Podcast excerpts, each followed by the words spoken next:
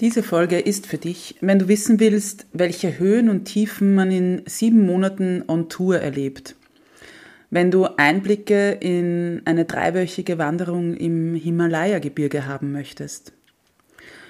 Diese Folge ist auch für dich, wenn du dich fragst, wie das alles zeitlich und urlaubstechnisch möglich ist. Und diese Folge ist ganz besonders für dich, wenn du Einblicke haben willst, monatelang aus dem Rucksack zu leben. Einmalig, unperfekt, echt. Der Podcast von und mit Katharina Küdraber, Diätologin und Mentaltrainerin von Female Food Freedom. Meine Herzensmission ist es, Frauen darin zu unterstützen und bestärken, dass sie mehr sind als eine Zahl auf der Waage oder einem Kleideretikett denn das Leben hat so viel mehr zu bieten als den ewigen Kampf auf dem Teller oder im Sportgewand, nur um endlich schlank zu sein. Ich teile mit dir nicht nur mein Expertenwissen, sondern vor allem auch die menschliche und praktische Seite dazu. Deshalb erzähle ich dir auch von meiner Geschichte, die von unzähligen Jahren im Diätwahnsinn und dem Kampf gegen meinen Körper geprägt ist. Dieser Podcast unterstützt dich auf deinem Weg zu einer genussvollen Beziehung zum Essen und einem entspannten Körpergefühl. Lass uns deine Einzigartigkeit und dein Frausein feiern, denn du bist großartig, so wie du bist. Einmalig, unperfekt, echt. Hallo und herzlich willkommen zu einer neuen Folge von Einmalig, unperfekt, echt. Schön, dass du hier bist. Ja, nächste Folge der oder nächste Spezialfolge und zweiter Teil der ähm, Summer Special Serie. Und ja, ich freue mich über das ganze Feedback von der letzten Folge und ja, dass du da dir so viel mitnehmen konntest und dir das auch gefallen hat, diese Einblicke in meine Reisen oder in meine ersten Schritte. Und diesmal nehme ich dich mit nach ähm, ja, Nepal, Myanmar und ein paar andere asiatische Länder. In der letzten Folge habe ich dir ja bereits von meinen ersten Schritten als Alleinreisende und meinen, ähm, meinem ersten längeren Aufenthalt in Südostasien erzählt. Und ja, heute bereisen wir gemeinsam weitere Orte und Länder. Und ich werde und wurde auch immer wieder gefragt, welches ist denn dein Lieblingsland? Welches ist dein Lieblingsort? Und ganz ehrlich, ich kann das, also ich kann da nicht nur ein Land oder einen Ort herausnehmen, denn es sind ja verschiedenste Länder, die ich bereist habe und es sind natürlich dann auch die Umstände, ähm, aber auch die Menschen, zu berücksichtigen, die man vor Ort trifft und die man kennenlernt. Ähm, jedoch möchte ich dir heute von zwei meiner Lieblingsländer oder eher zwei Highlights erzählen, nämlich Myanmar und Nepal. In Myanmar war ich 2016 für ungefähr drei Wochen wieder allein mit ähm, einigen Tipps schon ausgestattet von einem lieben Bekannten, der selbst schon vor Ort war. Und natürlich habe ich zusätzlich ein bisschen recherchiert und habe mir ja so eine kleine Route zusammengestellt von Plätzen und Städten eben, die ich sehen wollte. Und leider ist es ja aktuell nicht mehr so leicht möglich oder gerade überhaupt nicht wirklich empfohlen, dieses Land zu bereisen. Und ja, weil es eben diese Unruhen gibt und diese ja nicht wirklich sichere Situation vor Ort. Und auch damals waren schon einige Unruhen, vor allem im, im Norden des Landes, von denen ich aber überhaupt nichts mitbekommen habe. Aber ich kann mir erinnern, dass ich eben damals in den Norden nach Sippo gereist bin und sitze da in diesem Minivan und dann unterhalten sich da irgendwie die zwei Männer, die da, also mit mir, die halt da hinauf wollten und haben mir dann auf einmal irgendwas erzählt von wegen, ja, es ist gar nicht so äh, ungefährlich, gerade dorthin zu fahren, eben nach Sippo, weil es irgendwie dort bewaffnete Kämpfe im Norden eben gibt. Und ich war irgendwie so, okay, mhm, gut, was mache ich jetzt? Und habe mir gedacht, na gut, so wie in der letzten Folge schon erzählt habe, ich habe ja immer meinen, meinen Eltern oder meiner Familie halt auch so ein bisschen mitge also immer mitgeteilt, wo ich gerade bin. Und habe mir gedacht, gut, das kann ich jetzt nicht machen die, also meine Mutter wird, wird ähm, auszucken zu Hause, wenn ich jetzt sage, ich bin in irgendeiner gefährlichen Situation.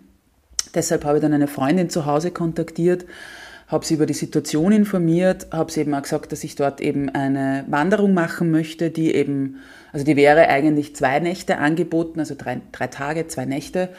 Um, ähm, wurde dann aber eh schon gekürzt auf eine Nacht und zwei Tage, weil eben die sonst in ein Gebiet, eben in so ein Gebiet geführt hat, wo es nicht ganz sicher war, dass da halt nichts passiert.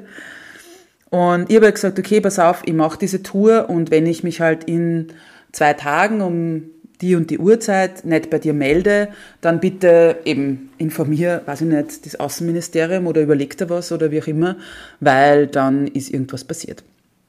Gut, also ich habe dann diese Wanderung gemacht ähm, und habe dort auch ein Pärchen kennengelernt aus Großbritannien, mit dem ich, also das, die mittlerweile zu äh, meinen engsten Freunden zählen, mit denen ich dann auch sieben Wochen in Nepal unterwegs war und ähm, bei denen ich auch 2020 eben in Indien bei der Hochzeit dabei sein durfte.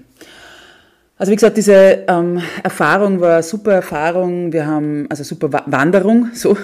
Ähm, wir haben bei Einheimischen übernachtet, wo wir nur am Boden geschlafen haben, wo es ziemlich kalt in der Nacht wurde. Und ja, dort ist 21 Uhr quasi Mitternacht. Also auch eine sehr spannende Sache. Und ich kann mich erinnern, es war eine glasklare, sternenklare Nacht. Also ich habe noch nie in meinem Leben so viele Sterne gesehen.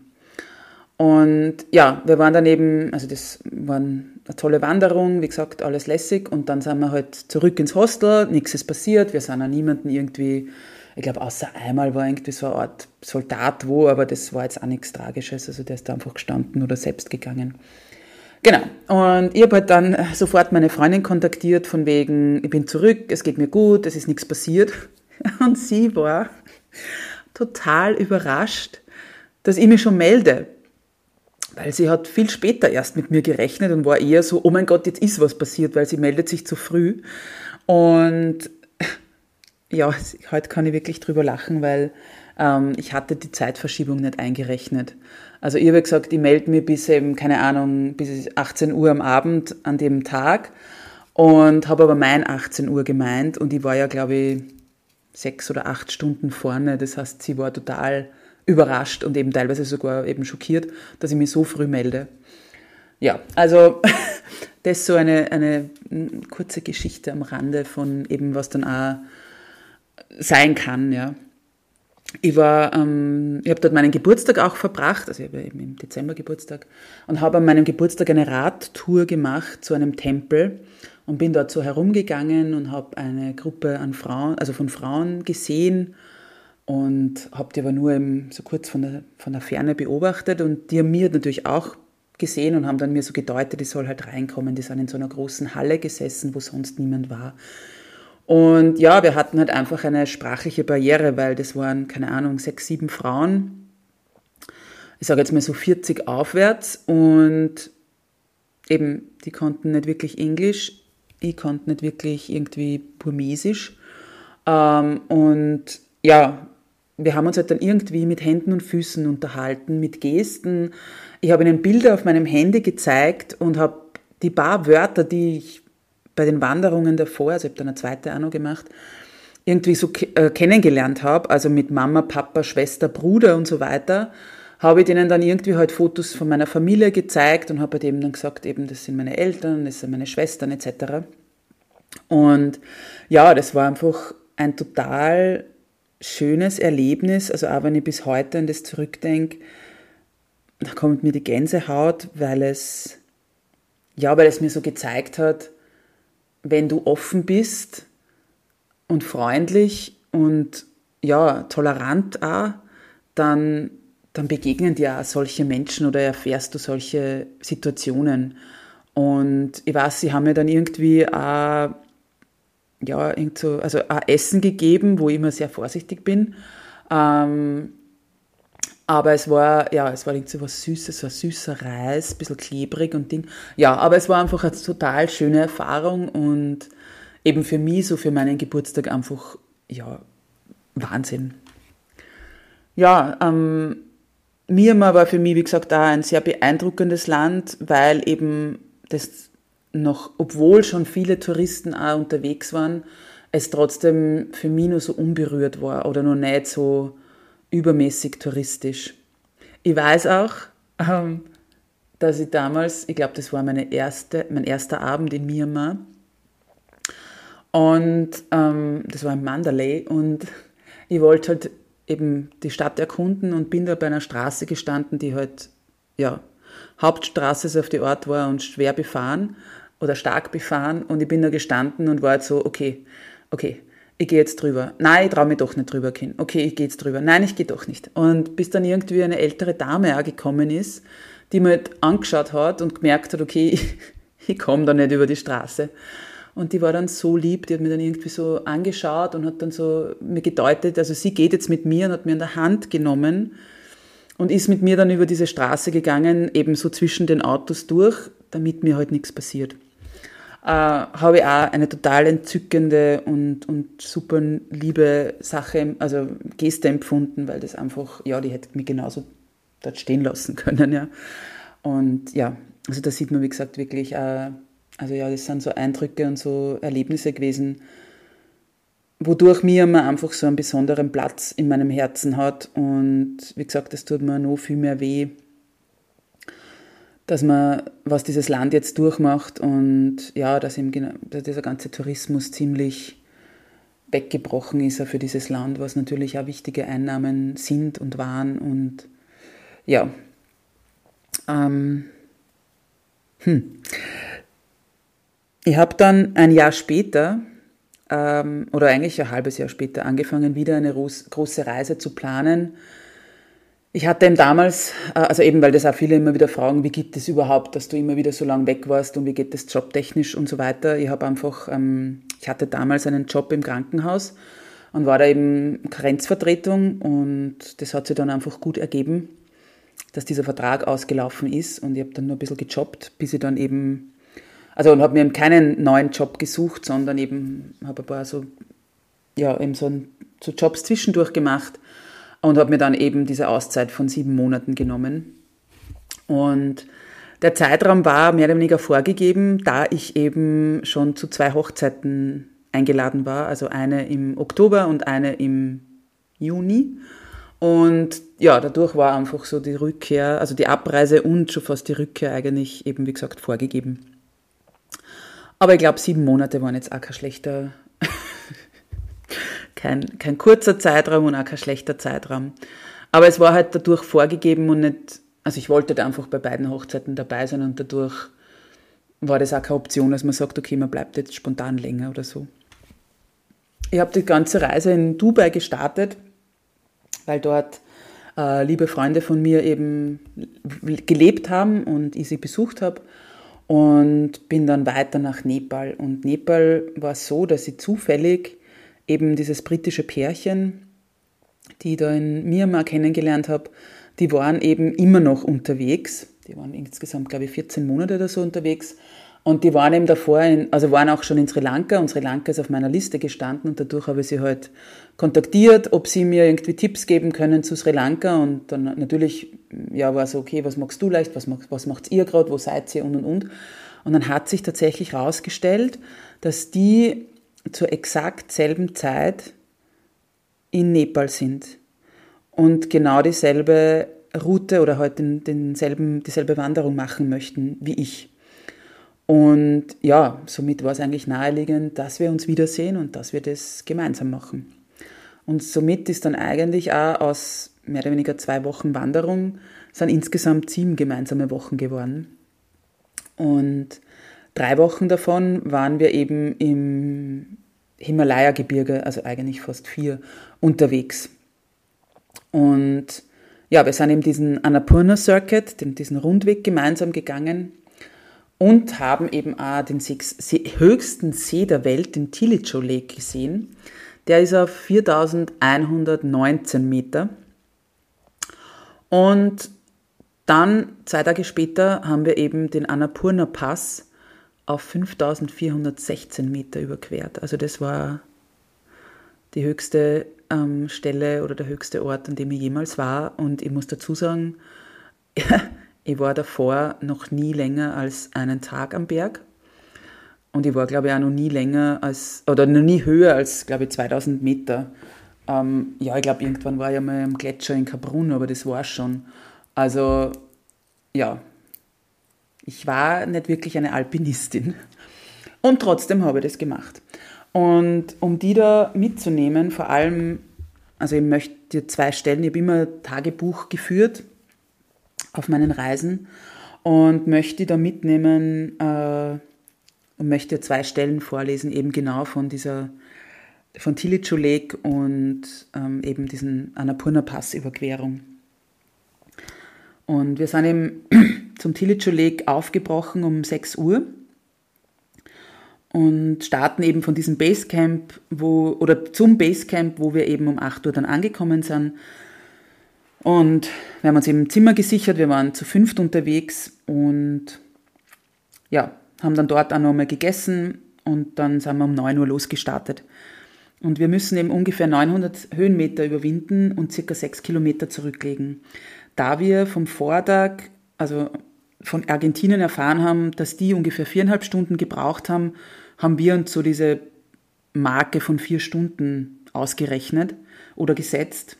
Und tatsächlich haben wir es dann in dreieinhalb Stunden sogar geschafft. Es war teilweise sehr anstrengend, steil und herausfordernd. Durch viele Stops mit Wasser, Nüssen, ähm, so Gels von zu Hause und der Traubenzucker haben wir es aber ganz gut gemeistert. Die letzten 35 Minuten bin ich allein gegangen. Da ich das Gefühl hatte, ich möchte den Moment, den See zum ersten Mal zu sehen, für mich haben. Und wenn ich das vorlese, kommen mir jetzt schon wieder die Tränen. Schon am Weg dorthin sind mir die Tränen gekommen. Und ich habe mir vorgesagt, ich kann, was ich will. Und dass ich das auch für meine Family mache. Der erste Blick auf den See war atemberaubend und ich musste weinen. Ich war so überwältigt von diesem Anblick, aber auch super stolz, dass ich diesen Aufstieg geschafft habe und über mich hinausgewachsen bin. Ähnlich wie beim Marathon einige Wochen davor, also ich bin 2017 ähm, eben anderthalb Monate davor meinen ersten Marathon gelaufen, habe ich mir immer wieder den Moment vorgestellt, wenn ich oben angekommen bin. Und es hat gewirkt. Wir sind dann circa eine Stunde oben gewesen, haben unsere mitgebrachten Snacks gegessen, ganz viele Fotos gemacht, den Moment äh, genossen und mit Fern, also mit der Freundin aus ähm, England, habe ich gemeinsam geweint. Der Weg zurück war auch nochmals anstrengend, weil es kalt wurde und windig war. Aber wir haben es in insgesamt zwei Stunden runtergeschafft. Den restlichen Tag haben wir eben in den Betten verbracht oder uns halt ausge, ähm, ausgeruht. Und als wir dann eben endlich unten gesessen sind in dieser Dining Hall von, unserem, von unserer Unterkunft, haben wir wirklich äh, ja, uns zusammenreißen müssen, um nicht einzuschlafen. Dinner haben wir dann um 18.30 Uhr gegessen und um 19.30 Uhr waren wir im Bett. Und da es so kalt war, haben Fern, Byron und ich zu dritt in zwei Betten geschlafen, damit wir irgendwie eben nicht erfrieren. Es war zwar etwas mühsam, da ich ständig die Angst hatte, aus dem Bett zu fallen, aber es ist trotzdem doch noch super heiß geworden, sodass ich ähm, ja, wieder mal alles ähm, bis auf eben sozusagen den Pyjama oder eben also Shirt und Unterwäsche ausgezogen habe. Und ja, mit Unterbrechungen haben wir dann alle fast zehn Stunden geschlafen. Ein aufregender Tag, emotional, körperlich und allgemein. Weil es ein atemberaubendes Erlebnis war und ich über mich selbst hinausgewachsen bin. Das muss man dazu sagen, dass wir da immer wieder eben ja in Schlafsäcken geschlafen haben. Und halt dann, dann hat man schon nur Bettwäsche und halt eben meistens so dicke Daunendecken. Aber eben sich da mal darauf einzustellen, wie man da schlafen geht. Und oftmals bin ich echt mit, also gerade je höher wir gekommen sind, wir haben ja da schon auf rund 4000 Meter geschlafen, habe dann echt immer, also teilweise bin ich wirklich mit ähm, Socken, langer Hose, langem Shirt, Weste, Haube, Handschuhe schlafen gegangen. Ich habe das dann erst später in Nepal ähm, gelernt sozusagen oder festgestellt, dass das ein bisschen zu viel ist, was ich da immer angezogen habe und dass man eher mal kurz sie sozusagen mit eben, sage jetzt mal Unterwäsche in den Schlafsack legt. Es wird zwar kurzfristig einmal kalt, aber eben dann durch diese Eigenkörperwärme es dann sehr wohl geht, dass man die Nacht gut übersteht. Ja, und das war eben unser, unser Tilichu Lake ähm, sozusagen oder Erlebnis. Und jetzt möchte ich dir die Stelle vorlesen von eben, es war der 31.10., als wir eben den Annapurna-Pass überquert haben. Wir sind um 3.40 Uhr aufgestanden. Ich habe mir ein Frühstück noch bestellt gehabt und wir sind dann um 4.40 Uhr losgestartet. Heute ist der große Tag. Wir überqueren Sarong La Pass. Nach einer halben Portion Porridge, die ich mir geteilt habe mit, mit einem Mädel, das mit uns mit war, starten wir im Dunkeln kurz vor 5 Uhr mit unseren Stirnlampen. Ein Blick zum Himmel, ein Sternenmeer über uns, hat für diese frühe Stunde entschädigt. Beim Losgehen sehen wir auch schon all die anderen ähm, Tracker, die raufgehen. Wie Glühwürmchen mit den Stirnlampen. Wir haben den ersten Anstieg von circa 600 Höhenmeter in 45 Metern, äh, 45 Minuten zum Highcamp geschafft.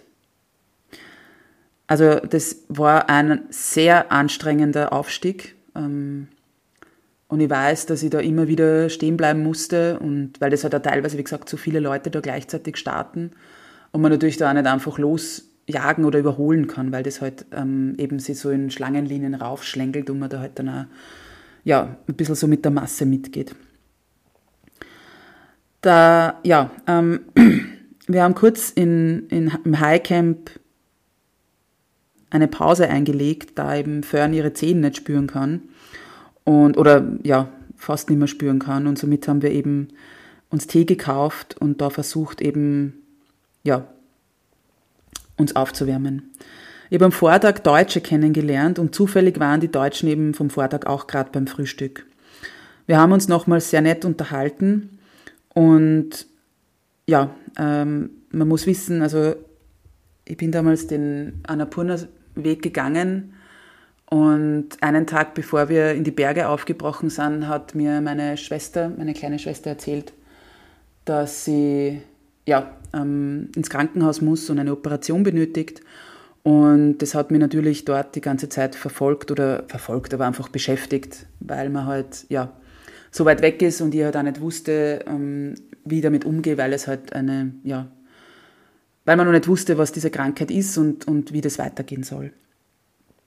Und es ist aber dann im Endeffekt, also das nur gleich vorweg, es ist alles gut gegangen, es geht ihr gut und, und so weiter. Aber wie gesagt, und ich habe halt einer dieser, ähm, von den Deutschen auch eben von dieser Geschichte erzählt.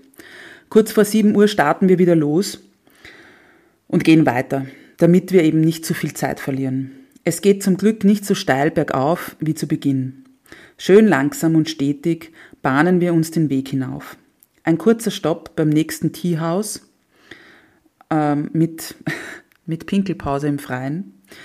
Und Müsliriegel geht es weiter. Teilweise gehen wir über und durch Schnee und genießen diese Aussicht.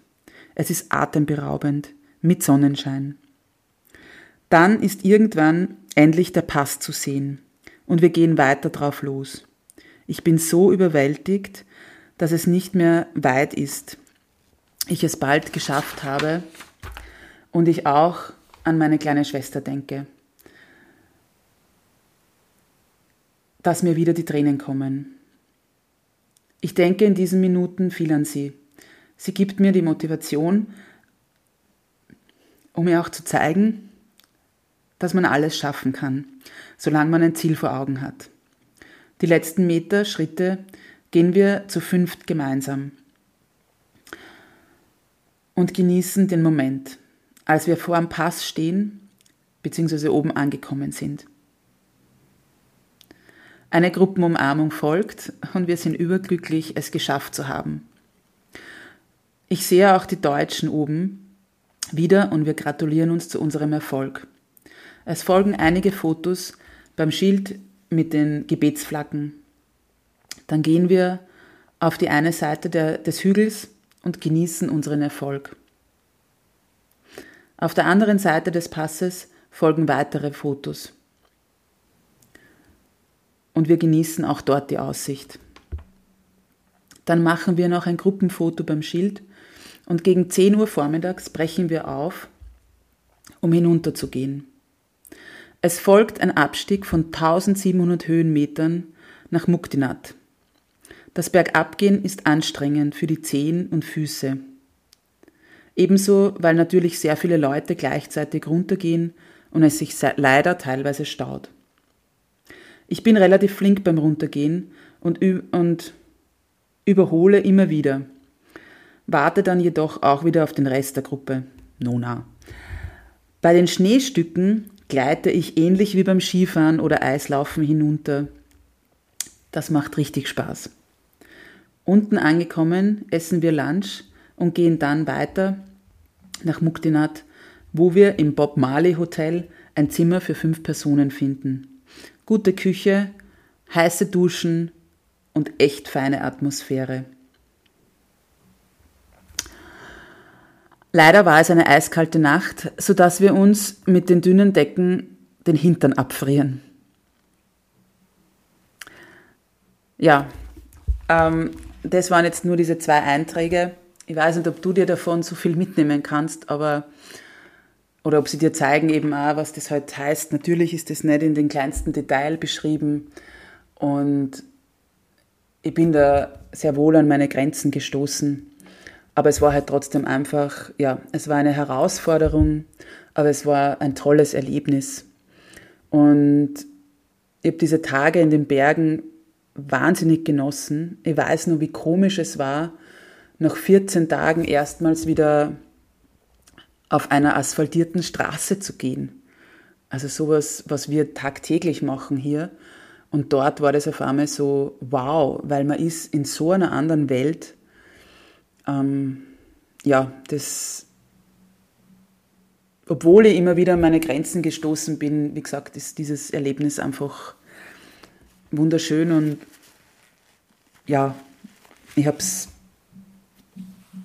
keine Sekunde bereut, das gemacht zu haben.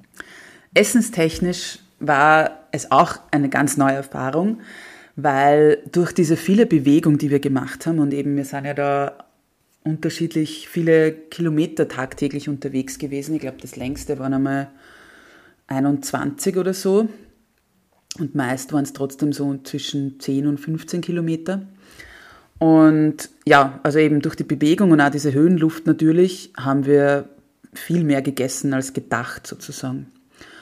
Und also ich habe meistens mein, meinen Porridge gefrühstückt, dann haben wir oft eine Vormittagspause gemacht, wo wir eben meist so Tee getrunken haben, eventuell nur ein paar Snacks gegessen haben und dann mittags sind wir wieder eingekehrt und haben was gegessen. Da haben wir dann irgendwann gelernt, dass wir nicht drei verschiedene Sachen bestellen, sondern dass wir so bestmöglichst dasselbe alle bestellen, weil es dann einfach schneller geht, weil die ja nicht eine riesen Küche dort haben. Die kochen ja auf ein oder zwei Feuerstellen, oftmals eine Person allein. Also das heißt, ähm, ja, man lernt dann dazu, wie man dann irgendwie schneller wird, weil sonst kann es gerne mal sein, dass man, weiß ich nicht, eineinhalb oder zwei Stunden eben Mittagspause sozusagen machen muss, weil eben einfach auf das Essen wartet.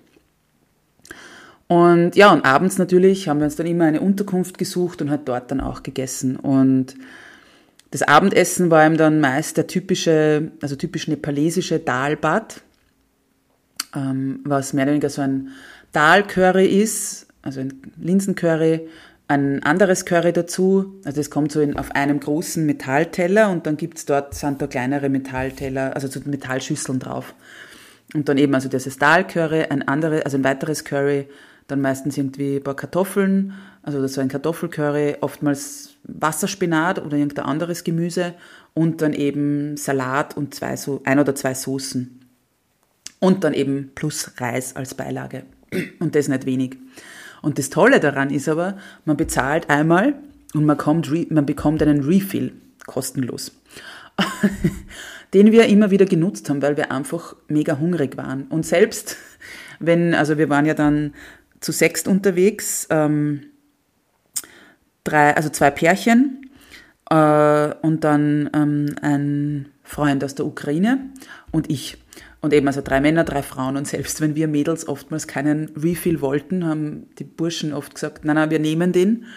Oder wir sollen ihn nehmen, äh, weil sie werden den schon essen. Also ja, weil eben wir haben echt da sehr, sehr gut essen können. Und es hat der Körper einfach gebraucht. Und die Snacks, die haben wir teilweise, also schon aus, also ich habe meine schon teilweise aus Österreich mitgebracht. Ähm, teilweise haben wir es dann in Kathmandu im A gekauft und in Pokhara, also in der Stadt, wo wir vorher waren. Weil in den Bergen ist natürlich die Auswahl begrenzt, Nona vor allem ab einer gewissen Höhe, weil da einfach dann nichts mehr wirklich hinkommt. Ähm, was auch spannend war eben, was ich vorher schon angesprochen habe, also mit dem Heizen oder Duschen. Also Duschen nach, nach einer gewissen Zeit bekommt man halt auch kein heißes Wasser mehr oder nur, wenn man halt auch dafür bezahlt, was absolut okay ist. Ähm, also was ja nicht viel kostet. Nur wir haben dann auch irgendwann aufgehört, uns zu duschen. So, also ich glaube, wir haben dann insgesamt drei Tage oder so nicht geduscht, weil es ist zwar schön, wenn ich heißes Wasser habe, wenn ich aber dann aus der Dusche raussteige und es arschkalt draußen ist, mit, weiß ich nicht, Temperaturen von 0 bis 5 Grad, ähm, dann ist das einfach nicht mehr tragbar für mich und somit habe ich gesagt, okay, ich habe meine Wet Wipes mit, irgendwelche Feuchttücher und ja, wir sind alle im selben Boot. Außerdem, wenn du 21 Tage unterwegs bist und nur einmal deine Wäsche wäscht, dann ziehst du einfach, also ich habe außerdem eine Garnitur zum Gehen gehabt sozusagen und eine Garnitur für den Abend. Das heißt, du ziehst sowieso irgendwann einmal die stinkenden Sachen an und who cares? Also wir sitzen eh alle im selben Boot, da ist ja niemand irgendwie mit topfrischen Sachen dahergekommen.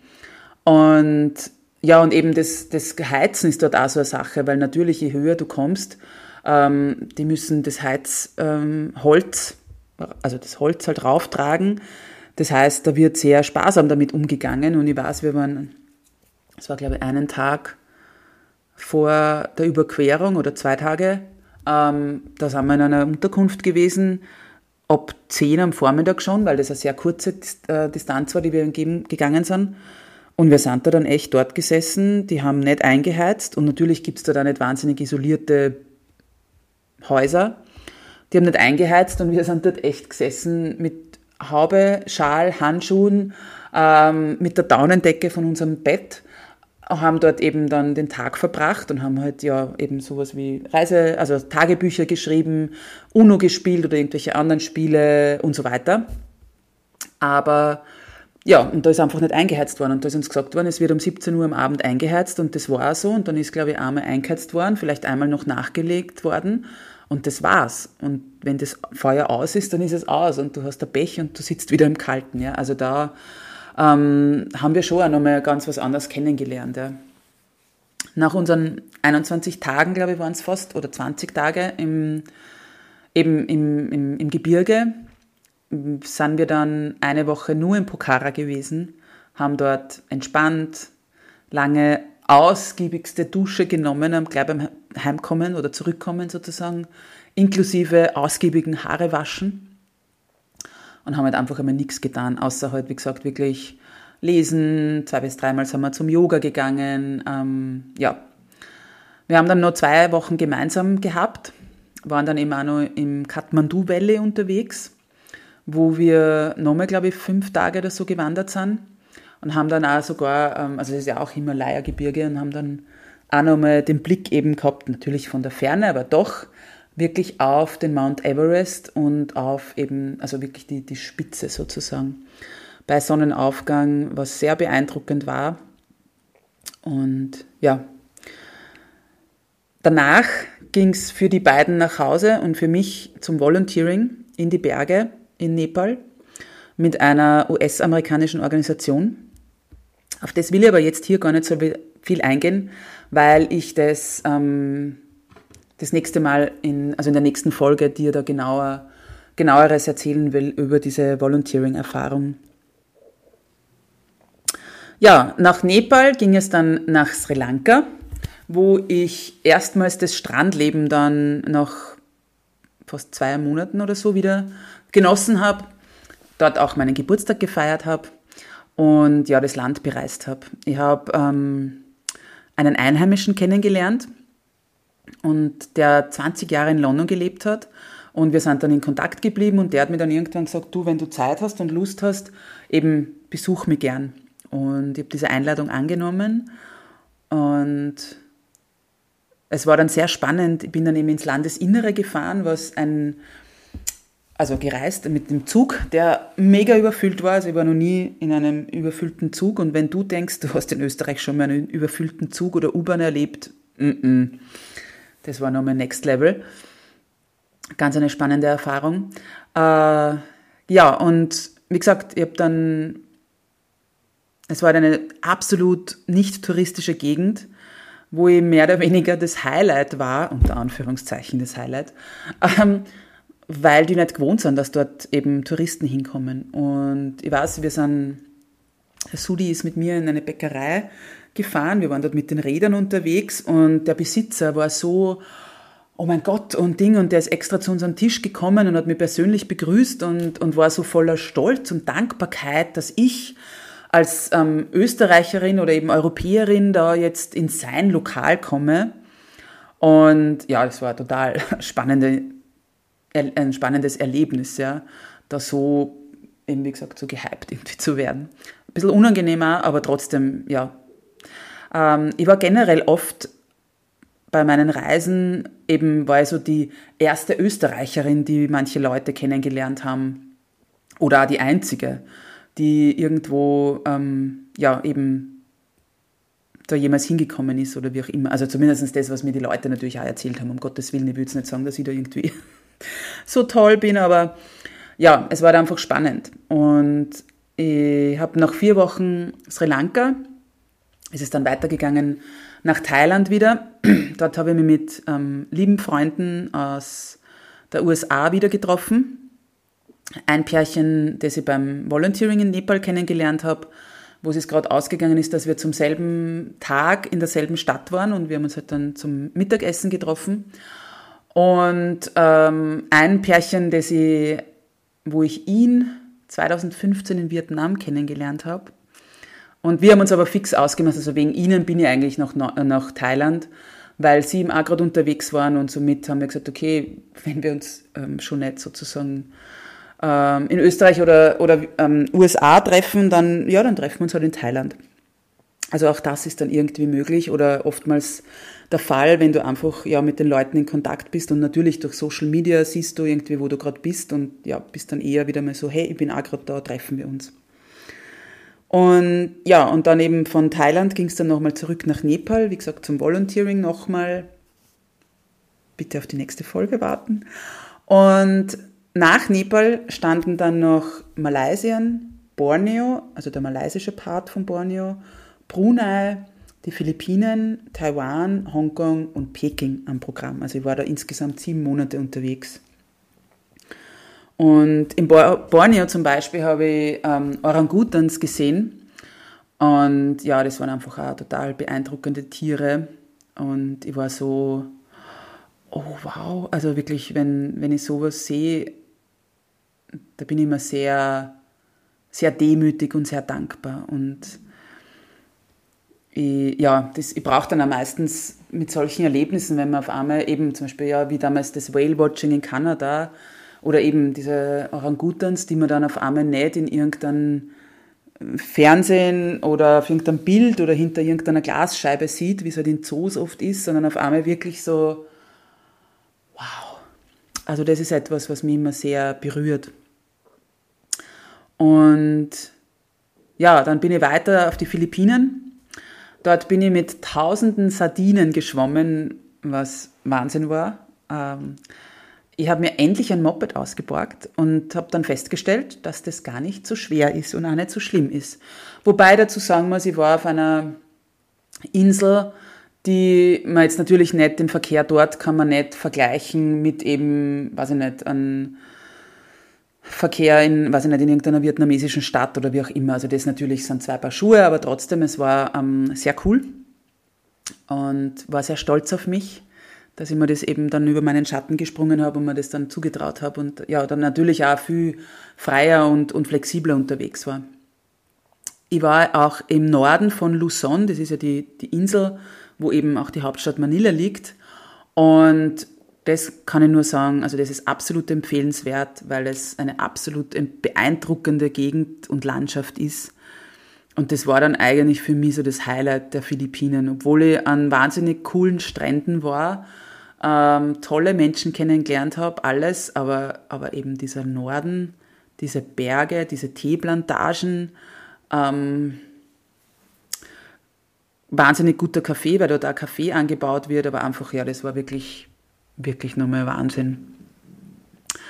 Ähm, von den Philippinen ging es dann weiter nach Taiwan. Und das war eigentlich nie auf meiner Liste. Das ist dann eher so gekommen, weil eben Fern und Byron auch in Taiwan waren und das irgendwie, ja, ich mir dann irgendwie gedacht, hey, warum eigentlich nicht? Das klingt total spannend und ist eben nicht so das typische Land, das jeder bereist. Und ja, ich war allerdings in Taiwan teilweise echt verzweifelt, vor allem am Anfang, weil ich irgendwie so die einzige, gefühlt die einzige Europäerin war und es auch sprachliche Barrieren ge gegeben hat. Und da bin ich echt teilweise an meine Grenzen gestoßen, weil ich wirklich mit fast niemandem reden konnte. Und das war dann schon, ja, wie gesagt, ist an, ist an die Substanz gegangen. Und zum Glück, ähm, ich bin dann bis in den Süden gereist und dann halt in den Osten und dort bin ich auf einer, auf Lanü ge, ge, geendet oder gelandet, die ähm, Orchideeninsel.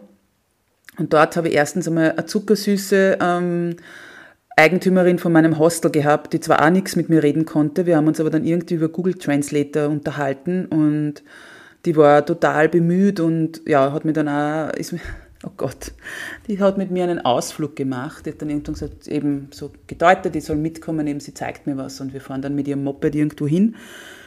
Und sie zeigt mir halt dann irgendwie so einen Leuchtturm, ähm, was total schön war. Und dann sagt sie, komm und jetzt zeige ich dann, also eben wieder, wie gesagt, entweder mit Händen und Füßen, beziehungsweise eben mit dem Google Translator, und dann geht sie mit mir, gibt, also sie hat einen Stock in der Hand, gibt mir einen Stock in die Hand und deutet mir halt so, okay, wir gehen da jetzt durch und ich solle halt das nachmachen. Und sie ist halt vor mir gegangen, das war ein Weg, aber ziemlich dicht be bewachsen und schlägt da die ganze Zeit mit diesem Stock halt nach links und rechts und halt ja. Und ich mache das halt auch, also sie eben, und dann irgendwie, sage ich dann irgendwie so, ja, warum wir das machen. Und sie deutet mir nur mit so, und also, ist jetzt ein bisschen schlecht gemacht von mir, aber ja, wir machen das, damit die Schlangen wegbleiben. Und oh Gott, ich bin da nur verfallen und immer gedacht, oh mein Gott, wo bin ich hier gelandet, ja. Aber es ist nichts passiert. Sie hat mir dann einen wunderschönen kleinen See gezeigt. Und ja, es war einfach ein total cooler ähm, Ausflug und man hat wieder gesehen, man muss gar nicht unbedingt dieselbe Sprache sprechen, um eben auch solche Erlebnisse und, und ähm, ja, so eine Freundlichkeit zu erleben. Ich habe zum Glück auf dieser Insel dann erstmals auf meiner Reise die erste und einzige Berufskollegin getroffen. Überhaupt auf meinen ganzen Reisen. Ich habe noch nie eine Diätologin auf Reisen kennengelernt. Und die hat malaysisch-chinesische Wurzeln, hat auch in Australien studiert und gearbeitet. Und ja, die hat mir dann so ein bisschen unter ihre Fittiche genommen hat, wir sind dann ein paar Tage gemeinsam gereist und die hat dann dafür gesorgt, dass ich eben endlich gutes Essen sozusagen bekomme, weil das halt dort ein bisschen schwierig war, vor allem mit vegetarischen Speisen, weil die das dort nicht gewohnt sind. Die essen dort halt sehr viel Fleisch und dort wird wirklich auch dieses Nose to Tail ähm, praktiziert. Also ich habe dort Teile von Tieren gesehen, die man bei uns niemals essen würde. Ähm, was natürlich jetzt auch eine Sache ist, weil es ist gar nicht so schlecht, wenn es, also im Gegenteil, weil wenn ich sage, okay, ich schlachte schon ein Tier, dann wäre es auch gut, wenn wir alle Teile verwenden. Aber ja, sie hat dann auf jeden Fall eben mich äh, unter die Fittiche genommen und auch eben, wie gesagt, dafür gesorgt, dass ich gut versorgt bin und gutes Essen bekomme. Ja, in ähm, Hongkong, ah genau, in Taiwan, in Taiwan war noch was ganz was Tolles. Ah, also erstens ist eine liebe Freundin aus Holland gekommen, die ich 2015 in Indonesien kennengelernt habe und ist ein paar Tage mit mir gereist. Und ich durfte in Taiwan mit der Hilfe von einem lieben alten Bekannten ähm, den Wings for Life World Run mitlaufen in Taipei. Und das war so genial und einfach eine so coole Erfahrung. Ähm, die Organisation, da können Sie sich nur ein bisschen was von, von Österreich oder so abschauen, keine Frage. Aber trotzdem, es war total cool, ähm, eben weil ich den in St. Pölten gelaufen bin, in Wien und dann eben das nicht, also ich hätte den App-Run machen können, aber eben, dass das dann doch so funktioniert hat, also natürlich habe ich das schon vorher gewusst und habe das so getimt, dass ich dann dort bin. Aber wie gesagt, das war eigentlich schon ausverkauft und dieser liebe Bekannte, ähm, der selbst ein Red Bull-Athlet ist, hat mir dann geholfen, einen Startplatz zu bekommen. Wie gesagt, was sehr cool ist oder sehr cool war. Genau, und dann ging es weiter nach Hongkong.